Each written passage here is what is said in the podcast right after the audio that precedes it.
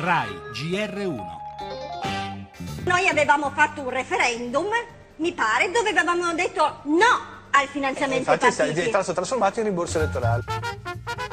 Diventa legge con 148 sì, 44 no e 17 astenuti il disegno di legge Boccadutri che sblocca i fondi pubblici anche per i partiti che non hanno presentato bilanci certificati nel biennio scorso. Lo consideriamo un furto e l'hanno deciso anche cittadini italiani che era un furto. Ma voi ve ne fregate di quelli che sono i referendum che vi hanno chiesto da vent'anni che dovete rinunciare ai soldi, quindi io lo chiamo furto.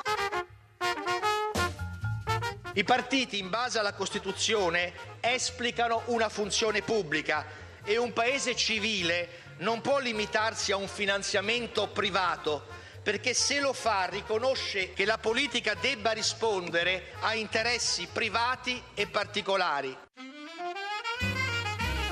È vero quello che dice Luciana Litizzetto, il finanziamento pubblico ai partiti era stato abolito con il referendum dei radicali del 1993, poi era stato ripristinato nei fatti l'anno dopo sotto forma di rimborsi elettorali. Dal 2017 non esisterà più, i partiti potranno finanziarsi solo con il 2 per 1000 o con donazioni private. Fino ad allora però le erogazioni continueranno, ma dopo una minuziosa verifica delle spese da parte di un'apposita commissione.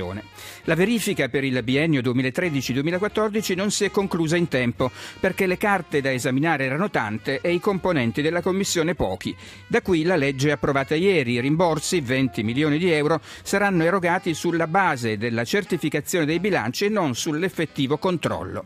Una legge che ha avuto il voto di tutti i partiti. La posizione favorevole del PD l'abbiamo ascoltata dal senatore Gotor, con l'eccezione di Sell, che si è astenuta, ed il voto contrario dei 5 Stelle spiegato in aula da Paola Taverna. Ora l'impegno è ad allargare la commissione e consentire l'esame di ricevute e scontrini. Non resta che attendere. Le altre notizie in apertura tutti gli aggiornamenti sul maltempo, flagellate le regioni del centro, allerta oggi al sud, legge di stabilità in giornata il varo da parte del governo, torna in pista il tema pensioni, la politica, strappo dentro l'NCD, il coordinatore Quagliariello lascia, troppo schiacciati su Renzi, dice si rischia di sparire. Poi la cronaca, con gli sviluppi delle tangenti nella sanità lombarda che diventano anche un caso politico e gli arresti a Roma per corruzione con il blocco della prima gara per il Giubileo.